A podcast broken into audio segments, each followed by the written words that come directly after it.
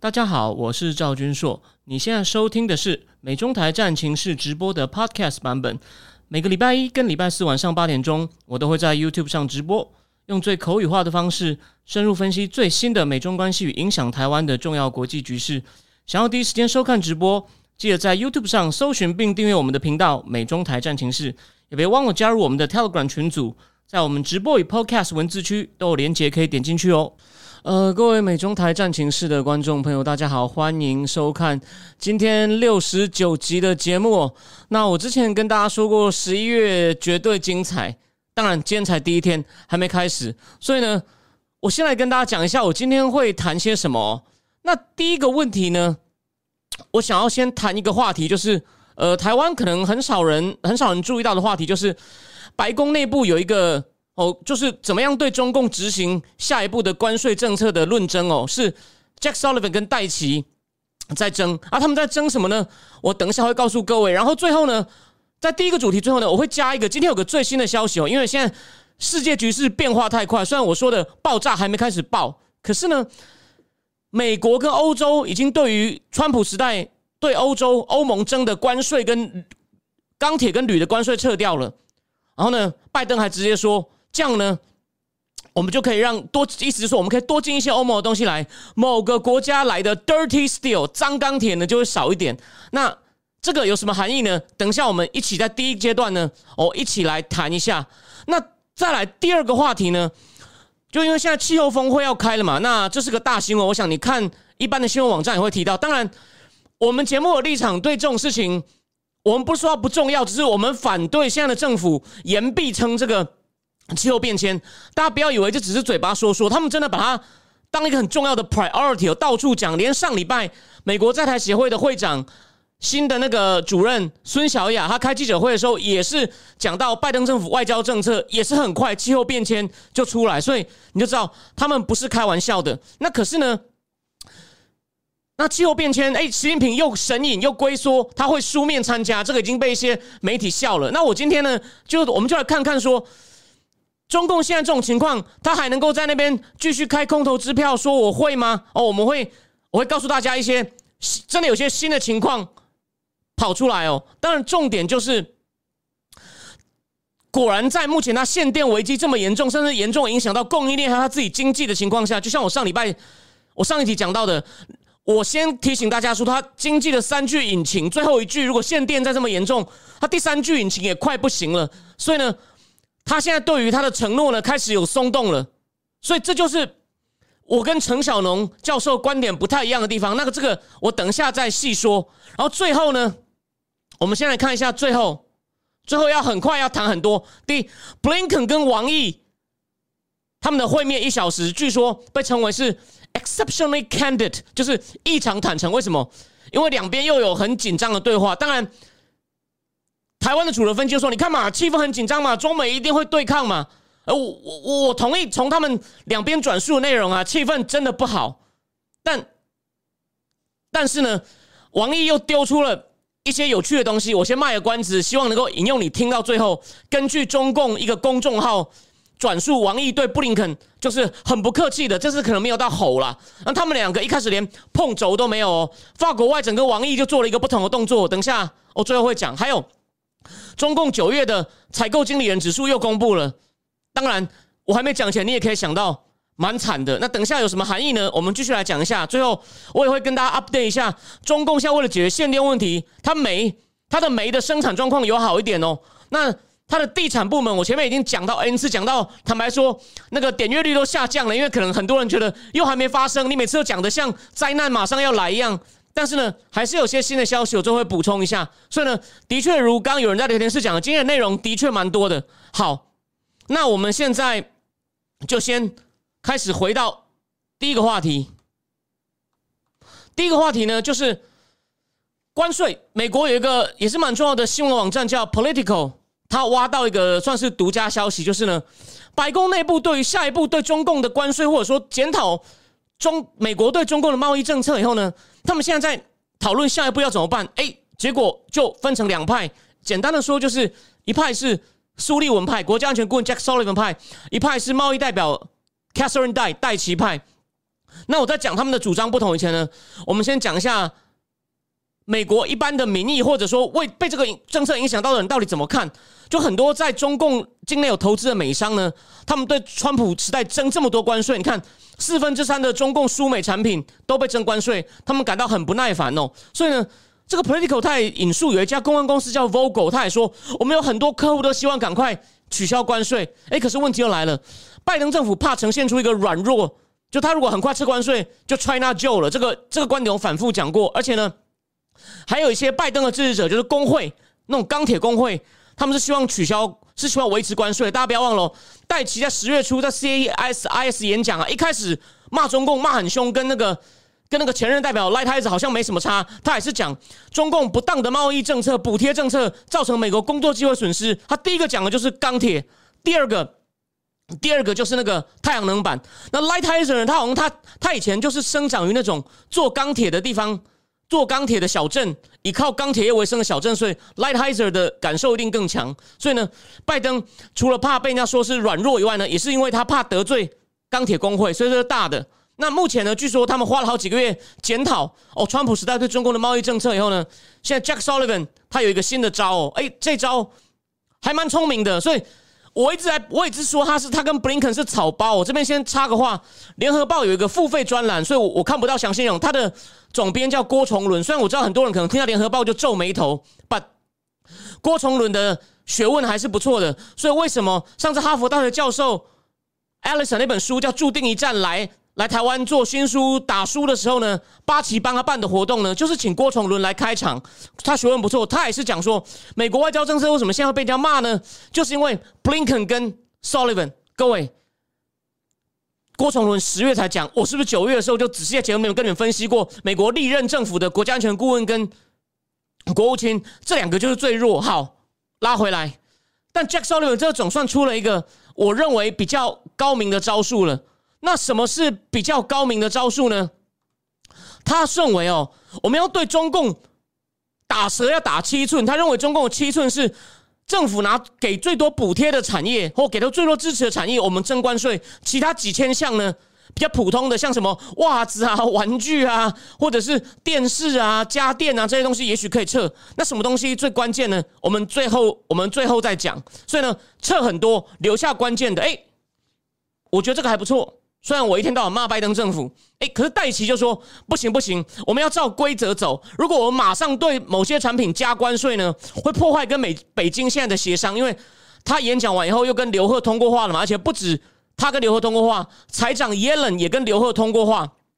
那按照川普时代跟中共签的这个第一阶段贸易协定啊，要加新的关税前，需要现在展开贸易协商。而且呢，按照美国自己的贸易法呢，如果因为 Jack Sullivan 的意思是有中共拿中共高额补贴的某些产业的产品呢，我们要先加关税。可是按照美国自己的法律呢，你要针对补贴。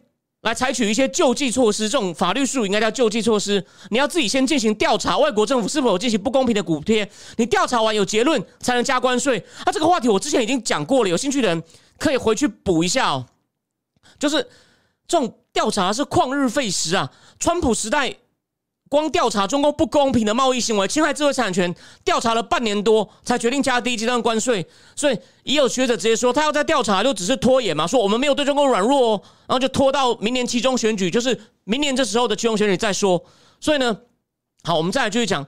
那目前美国政府对中共的贸易政策，就是第一阶段贸易协议的，还有它整个。中共的贸易政策的评估是什么呢？他们认为中共没有遵守第一阶段贸易协议，特别在保护智慧财产权上面，还有其他国内经济改革也没有进行。有一个例外，就是开放外资进金融，这个我前面讲过，欢迎回去补。但是呢，问题来了，要确认中共到底有没有遵守，就是说，也许他中共现在只是还在改啊，因为目前距离签的协议也才过了一年多，还两年呢。他说要完全确认他没有遵守。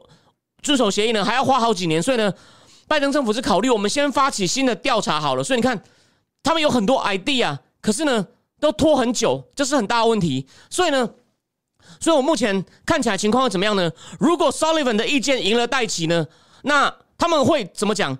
其他几千项关税可能会撤，当然撤可能是用受理关税豁免，他可能还是怕直接撤会被人家讲软弱。所以呢，他们会对哪几项先撤先提高关税呢？钢铁，这就是钢铁；太阳能板，因为太阳能板，因为这个很多是新疆做的；电池，电池，哦，可能是车用的电池；还有呢，半导体常没提高关税。同时呢，白宫也会不但会继续受理所谓申请关税豁免或是关税减免，而且呢，目前已经受理了超过五百项不种。从很多公司超过五百项产品的关税豁免，但他什么时候宣布呢？不知道。而且白宫已经讲了，我们会扩大受理范围。所以你看，它的放松已经开始在偷偷放了，就好像华为，虽然最敏感的五 G 关键产品或手机晶片还是不放。所以我有在我脸书上贴过啊，华为公布第三季度营收衰退三十八，连续四季下跌。所以制裁有没有用？当然有用啊。那我我我我要讲的就是，可是。它一些华为一些科技敏感程度没那么高的东西，美国商务部已经在开放了，所以你看又要玩大门，好像还锁着，小门偷偷开。你有没有发现这个 pattern？哦，你有没有看到？那再来呢？关于这个问题，我们来看一下国会的意见。哦，有参议员就表示很高兴会看到拜登政府考虑对中共发动新的调查。哦，这个讲的人是大咖哦，参议院外交委员会主席 Bob Menendez。哦，还有一个另外一个叫 Ben Cardin，Ben Cardin 是。当初通过那个马格尼斯基法案，一个很重要的人物，这两个都民主党的。可是呢，我再强调一次，通过你开始调查旷日费时，旷日费时，所以呢，所以这就有点像嘴炮反共，有没有？这就是民主党跟川普的差别。然后呢，但是呢，也有共和党议员哦，有一个爱达荷州参议员叫做 Crapple，他赞成撤销一些对美国企业的关税，因为觉得很伤。好，那这个这个也合理啦。那那至于这个 Political 挖到的一条消息呢，美国国安会怎么回应呢？他说。美国政府呢，其实对这些贸易政策，我们是很有共识的。就我们没有分裂啊，就你们不要挑拨啦，我们都一直很团结，站在贸易代表署后面。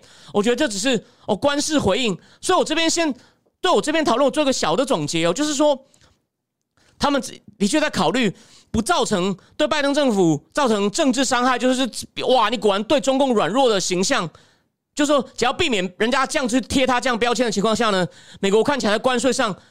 跟华为一样，慢慢要开小门了，而且这也就是为了所谓的拜拜席线上高峰会铺路。哦。那有关拜席线上线上高峰会的问题呢？我等一下会在最后一段讲到布林肯跟王毅昨天一小时的会面，我们继续来讲这个东西。可是呢，这边我就要补充一个哦新的东西，我想，因为这个跟这个对中共的下一步下一步有关系的，就是哎，美国跟欧盟对于美潘川普时代美国对欧盟征收的钢铁。还有铝的关税呢，决定要撤掉哦，要让这两个商品呢输美重新输美免税，而且呢，它免税的这个量呢，大概是就是接近于川普还没加关税以前，欧盟输美的钢铁跟跟铝的量。那欧盟为了回报美国呢，投桃报李，所以也要撤销对美国，因为美国先对欧盟的钢铁铝加税，所以欧盟对美国反制的报复性关税呢，他们包括在威士忌。什么动力小艇 （Power Boat） 哦，英文叫 Power Boat，还有 Harley Davidson 机车的关税呢？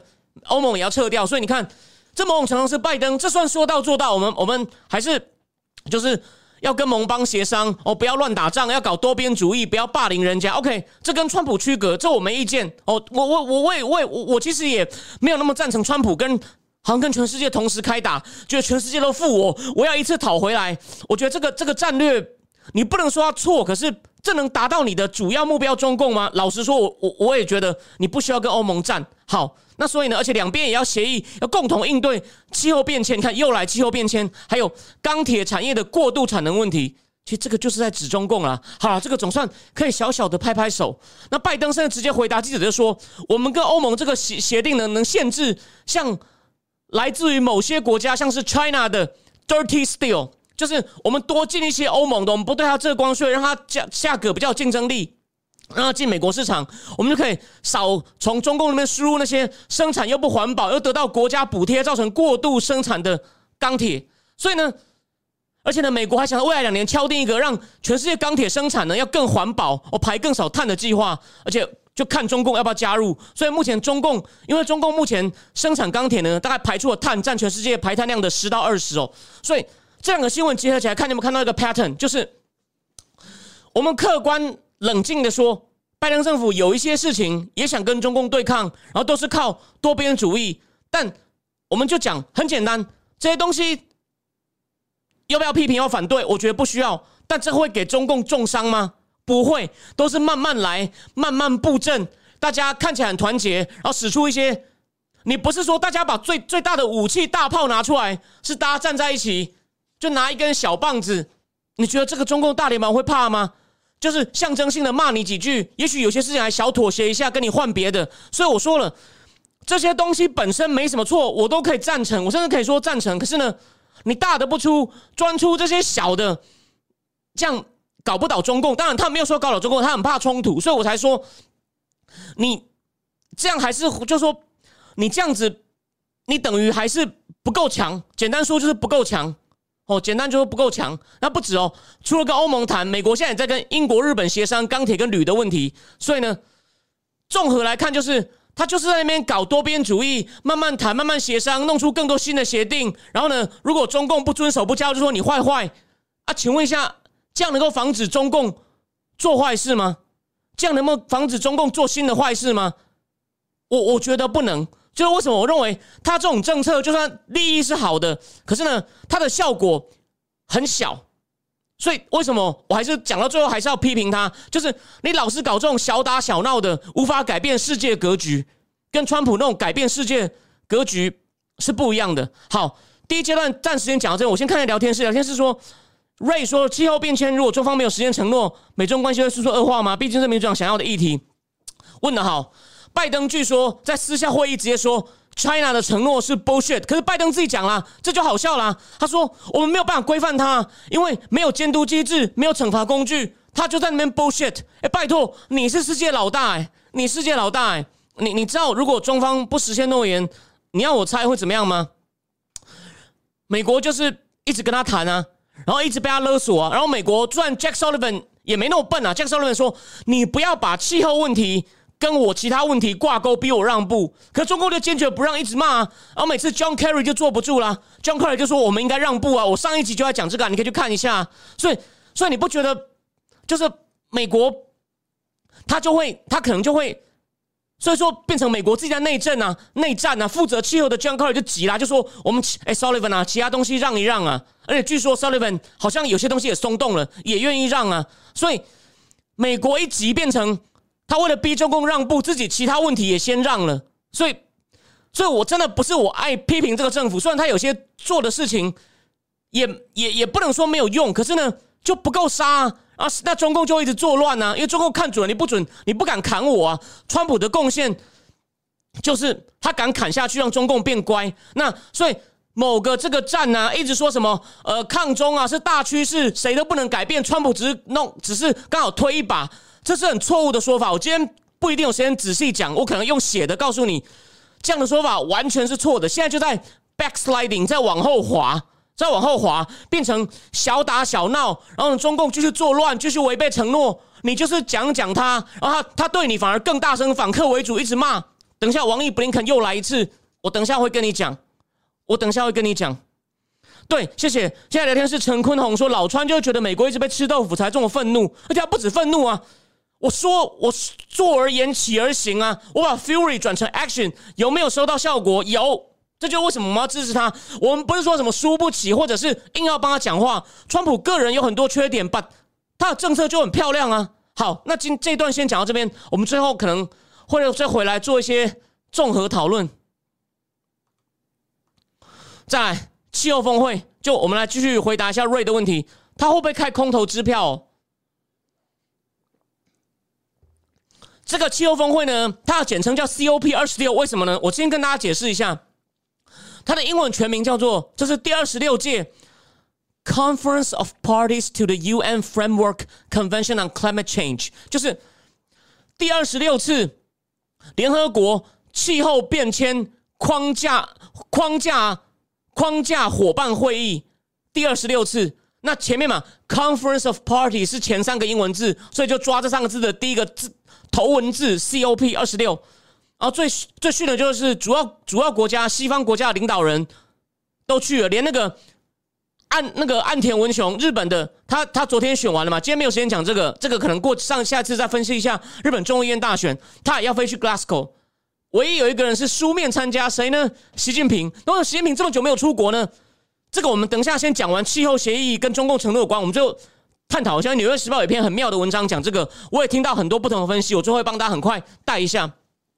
习近平书面参加，那其实我这个会议呢有两个特别之点，这次呢，因为二零一五年各国总算谈完签好了巴黎气候协定之后，他说每五年各国要提出一个新的减碳计划。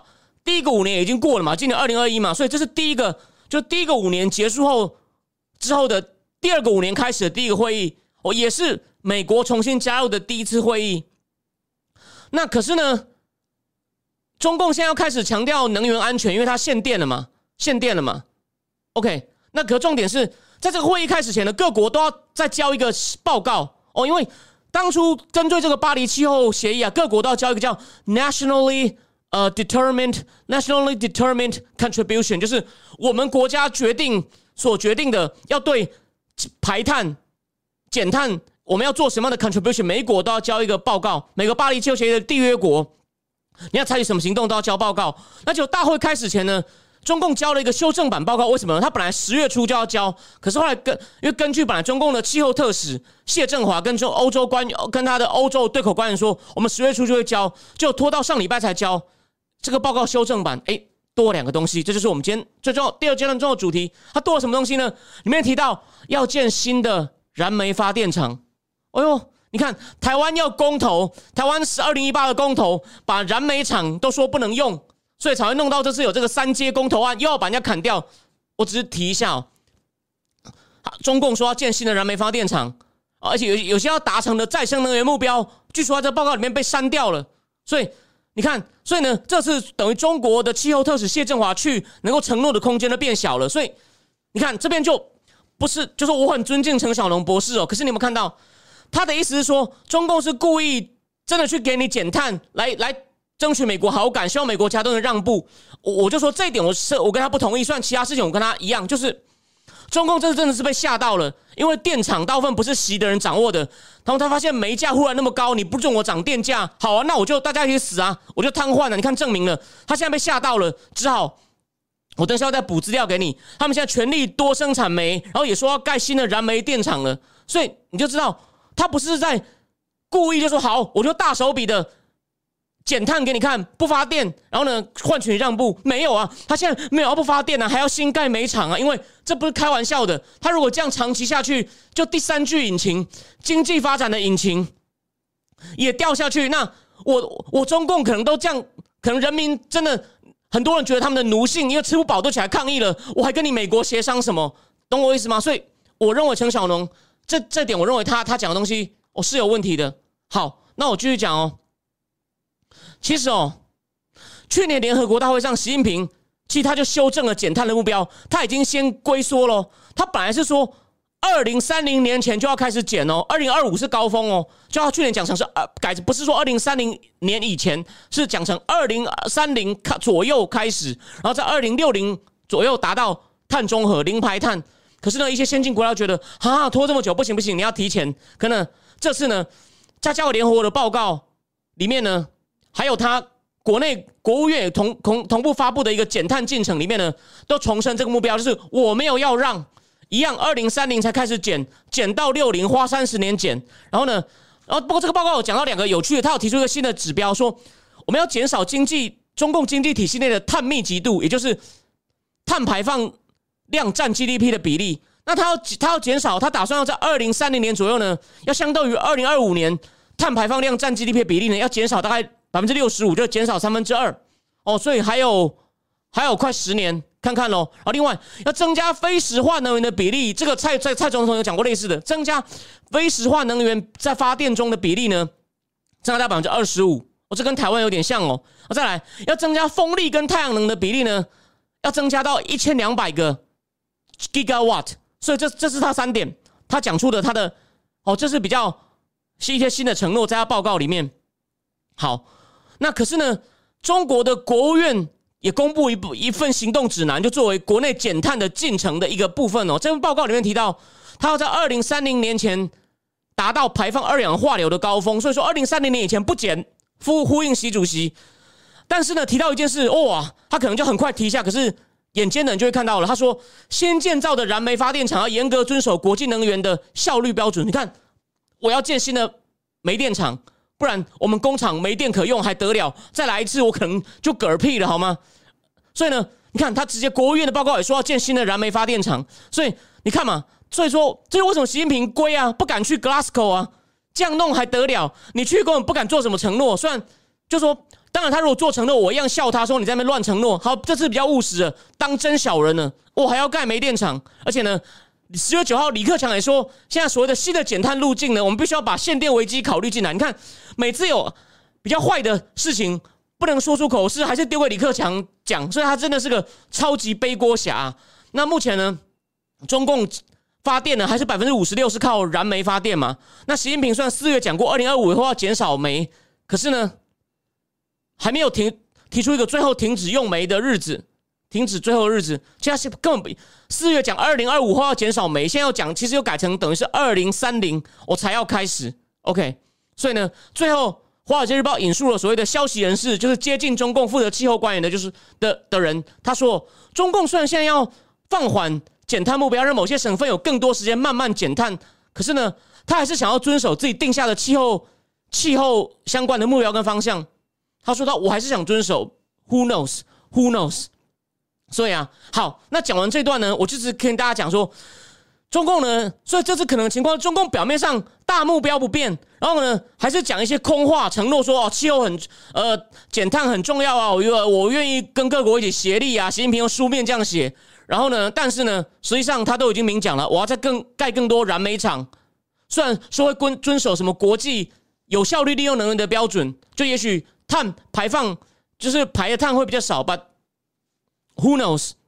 但现在我们来讲，差一个重点，为什么习近平不敢出国？他已经从疫情以来六百多天没出国了。你以为以前是这样吗？二零一九，他在一他平均在国外待的天数三十五天，超过奥巴马。奥巴马跟川普，奥巴马待二十五天哦，平均一年在国外，川普只待十七天哦。川普其实蛮懒得出国，习近平出国三十几天哦。他是出国频率在二零一九最高，为什么现在不能出国？第一，他以疫情这只是借口；第二，他的健康其实被人家怀疑；第三，大家可能也听过这种讨论，他怕出去就政变了，老王就趁机国家副主席扶正为主席，这是一种可能。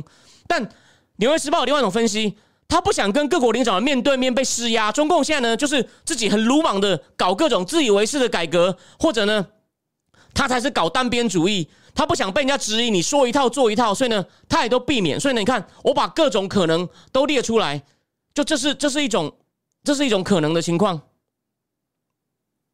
好，所以呢，我要讲的重点就是，你有没有看？所以说我只是综合给你综合，我综合告诉你说，他不肯出国，不只是《纽约时报》那篇讲的，就是他呢想要独断在国内推行很多很粗暴的。不管你说改革也好，乱搞也好，然后呢，他不想面对国外的质疑。你看嘛，他一直打击之前我前面节目七八月讲的那些科技科技业，让美国赔的要死。Black Rock 买了那么多哦，阿里的股票买那么多，恒大的股票有没有？索罗斯也有买，然后索罗斯也有买滴滴，孙正义也有买滴滴，Casey Wood 也买滴滴，我也买腾讯。他就在那边说我在改革，所以呢，你不要在当面跟我这边撸，我就是要继续搞。所以呢，他不想跟面对面产生尴尬，加上他英文也不行。好，所以呢，前面两段呢，我要跟你讲的大部分就是这样。我们再来呢，我们进到一些其他的话题。哦，王毅跟布林肯的呢，最后我最后再讲。好，等我一下，我换一下标题。这个标题上的不王会，我最后再讲。我们先从煤炭开始，所以啊，有人告诉我有一个网红哦，好像这样，我不直接点他名，他呢一直说中共是为了节能减碳哦，才在那边搞限电。我念几段给你听，你就知道，他果然真的就是纯网红哦。我我我是网不红，但我给你一些真金白银。目前哦。大陆的消息哦，在煤气增产与加速进口下，大陆的煤炭库存迅速提升，电厂煤炭紧缺的局面逐渐改善。大陆的发改委发展与改革委员会说，大陆的电厂存煤已经突破一亿吨以上了，较九月底增加两千五百万吨。你看，所以呢，十月底不到一周时间，据此推估，大陆的电厂存煤急增约八百万吨。你看，所以谁谁跟你讲他要节能节能减碳，这会要命的。我的预测大方向是对的吧？他开始在积极处理啦。然后呢，发改委还表示。近日，进军日近日的日供煤平均煤炭供应量都突破八百万吨，比耗煤多出两百万吨，所以你看每天还能存一些下来，纯煤水准已经逐渐回升为一亿吨以上，比九月底增加近两千五百万吨。其中九月底传出停电的东三省，当地统调电厂存煤，就是它统一调度电厂的存煤量已经达一二五零万吨，较九月底增加。超过六百万吨，提升将近一倍，已经达到二零二零年同期水准。所以，他为了自己要活下来，他当然他有他有能力处理，这我不否认。所以呢，气候你要你相信他的气候承诺吗？回应我刚上一个主题。所以为什么他不敢出去？因为他为了自救。所以呢，大家不要期望太高。哦，这是我第一个要补充的。好，再来，我们来看一下十月公布的。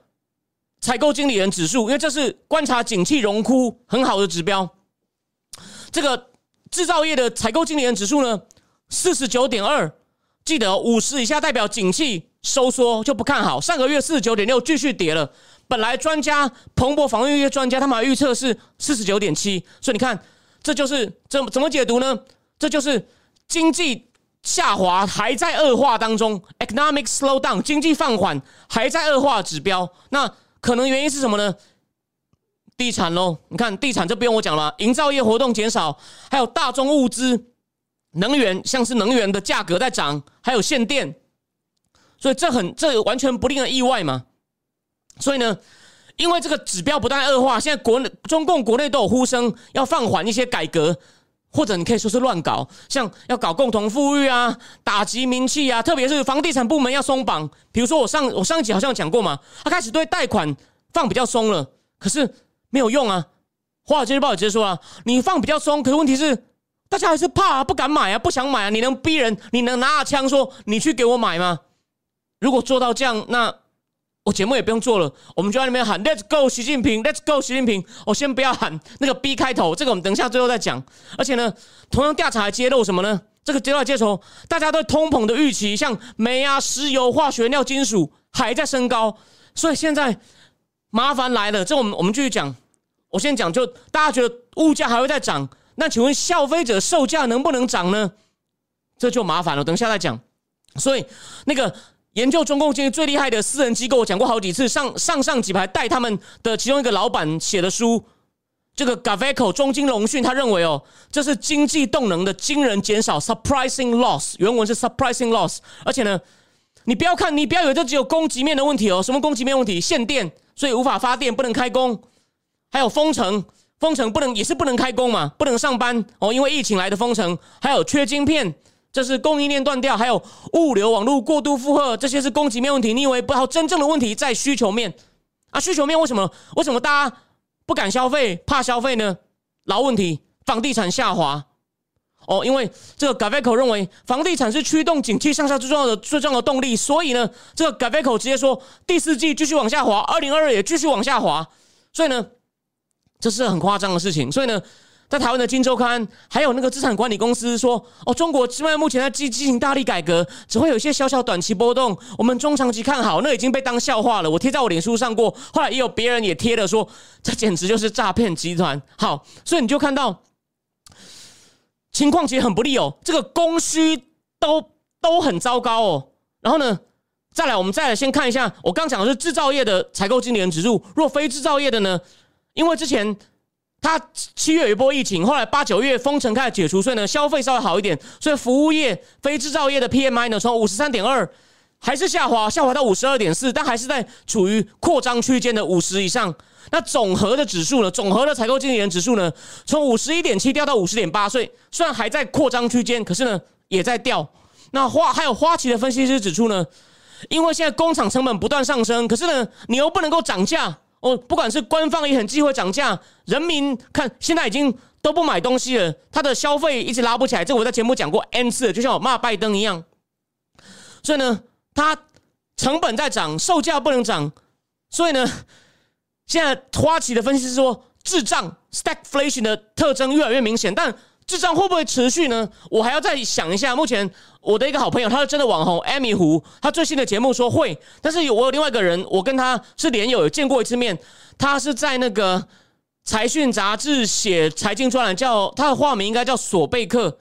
他是认为这只是短期现象，这个我再研究一下，我再跟大家做综合讨论。可是花旗的人是说，至少短期内这个智障是越来越明显了，这个很杀哦。当初卡特会不能连任，就是因为智障哦。美国目前看起来也也怎么讲？美国是通膨很明显，但有没有停滞？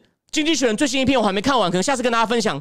美国经济还在还在，虽然说这一季在下滑，可是他认为美国经济还有成长动能，所以通膨还可以忍受。所以呢，这是个这是个很很复杂问题。我今天因为我没有时间讲第三个大问题了，所以呢，我可能要改天。改天。好，现在我看一聊天室，聊天室呆豆曾说，二零二一年十月一号与朋友聊天中得知，苏州工厂的电力目前是供二停二，也有很多小厂倒闭，大厂还在撑。所以嘛，我刚刚提供给你的资讯已经告诉大家，就是说中共有在改善，可是呢，你。你经济已经很不好，你已经你你是要靠主要的出口引擎。你虽然现在不是做做一休五，不是做一休六，做二停二，这还是很糟，好吗？只是没那么糟。你以为这样就解套吗？所以大家看着，我认为十一月会开始出事。大家大家千万千万不要放弃信心哦！我讲了十一月终于来到了。好，再来再来再来，最后补充一个东西。有关房地产，我前面讲到烂了，我都觉得讲到观众可能没那么想看了。但这边补充一下，彭博最新的报道，中国三十家大的房企有三分之二，至少都踩掉所谓三条红线的一条。三条红线就是扣除预收款以后，你的负债率不能超过，应该是百分之百吧。然后呢，你的现金跟负债呢不能超过百分之七十。然后还有另外一个也是跟负债有关的，就是这三条，三十家有三分之二至少踩掉一条红线。我之前曾经点过。他前十名的有四有五家踩到红线的，他们的总个债务就快十兆了，十兆不是台币哦，是人民币哦。那你看，就是前十大，那后面还有二十家，彭博帮我们补充了，所以你就知道他现在还没开始爆，可是呢，真的爆起来了，这不是开玩笑。那当然这是很大的事情，他不可能。就他一定会在那边挣扎一阵子。基本上，我从七月开始只看恒大，从九月开始讲其他人。再提醒一次，会一阵子。当初美国金融风暴也是从二月、三月一直到九月，雷曼才是高潮。所以呢，它需要一点时间。但中共这个，我认为在至少，虽然它国际影响不会像雷曼那么大，所以我之前一直讲它，它是雷曼或是超过雷曼，会有点误导。就是有些人会反对我，我觉得他们的批评有道理，我愿意修正。它在国内不只是雷曼，国外当然小很多。就这样，好，最后讲到重头戏，王毅，王毅跟布林肯在这个，呃，王毅布林肯在 G 二十的场外会，我们来讲王毅跟布林肯在 G 二十的场外会，好，气氛很紧张。当然，官方文件会讲特别特别坦诚，就是大家还是一样讲开。OK，那。央视底下有个公众号叫做“玉渊谈天”，我们来看中共怎么看哦。反正他先骂，他先骂王毅，再骂一次中共，就美国欺负我们，说美方奉行错误的对华政策，使中美关系遭到全面冲击。美方肆意干涉中国内部事务，本届国会推出了三百多项华反华议案，还将九百多个中国的实体和个人列入各种制裁清单，严重破坏了美中的正常交往。这我翻译一下嘛，川普好猛啊！这些道分都川普时候弄的，川普把我们弄得好痛啊！美国在全国全球范围内拼凑各种打压中国的各类小圈子，甚至对很多中小国家实施压力，不符合两国人民利益，中方对此明确反对。好了，这个拜登是有在这样做，但那些东西没有什么具体的用处啊，所以我说这不是我我不反对，但你要拿点真枪实弹，像川普，你如果又能团结各国，又能打大棒，我下次开一个节目。我我就认真喊 Let's go Biden，不是喊 Let's go Brandon 好吗？问题对啊，如果你能够拿出真枪白银，哎，再来就来喽。重点来喽，台湾问题是美中关系间最敏感的问题，一旦处理失误，将对中美关系造成全面性、全局性、颠覆性的破坏。然后呢，他要强调一次嘛，反正就是中国只有一个，台湾中国的部分，大陆台湾同属一个国家。哎，好，再来的今天的 key words 哦。王毅说，根据这个公众号。当前台海局势的症结，就是台湾当局试图屡屡试图突破一中框架。他等于回应了蔡英文十月的两个大动作，就跟我上一集内容讲的有关。他肯定了是蔡总统主动突破。那我说为什么蔡总统突破？我做了一些推测，我没有说我一定对。哦，下一句很关键哦，美方对台独势力的纵容也难辞其咎，制止台独倾向的发展，就是在维护台海和平。大家不要小看，这听起来像陈腔滥调哦。王毅这几句话丢出来，办席会之前，他们要怎么谈？就是你不能再纵容台独势力，你要跟我一起，跟中共一起合力制止台独发展。你会想怎么可能？我就提醒你啊，这我节目讲过，但一定要再重复一次。当年克林顿跟江泽民就做了一些类似谈话，就是反对不支持一中一台，不支持台独。美国就是现在。因为拜登等于是在他后面要失言，现在美中共就要压美国拉回，像类似当年克林顿跟江泽民一样，做出类似的类似的承诺，要反对台独。他现在一定在压中共，这已经这已经透露了，就是你不做跟我一起宣誓一些这种宣誓，我不跟你线上峰会。虽然这是我推测，我跟你保证，这个推测你要列入参考，我不一定对，但我有一定程度的信心，就是我跟美国都同意要维护台海和平。台海和平关键是什么？反台独，因为蔡英文想要突破现状，蔡英文想突破现状，你美国在纵容，说我们要我们要把这个这个很不好的现状拉回另外一个现状，另外一个美中联手反台独，才能够保证台海和平，美中才不会有冲突。我说的是中共会这样谈哦，美国会不会接受？我认为美国有可能会接受，也许美国会要求中共修改一些用词，蔡英文可能就会听到风声了，才十月这么强硬。然后最后再告诉你一件事，你有没有发现？最后补充一点，我要补充一点，布林肯跟王毅见面的同时，军机又来了，又八架绕台。你有没有看到？我今天要提醒你一件事，这只是我的推测，没有，我不一定对。可是今年四次军机绕台高峰，第一次是 Carry，等于是美方最高层要进到中国境内，这是川普时代以后第一个美方的高层官员，他的分量绝对不只是个气候特使。美中共军机第一次大举绕台，第二次是拜登跟普京高峰会绕，第三次是要放孟晚舟的时候绕，第四次就是杨洁篪跟苏利文要会谈前绕，第五次你看又来了，王毅跟布林肯要会以前绕。所以我的论点就像刚聊天室，谢谢有人说我的观点跟他不一样，他绕台其实不是针对台湾，他是针对牵涉到美国。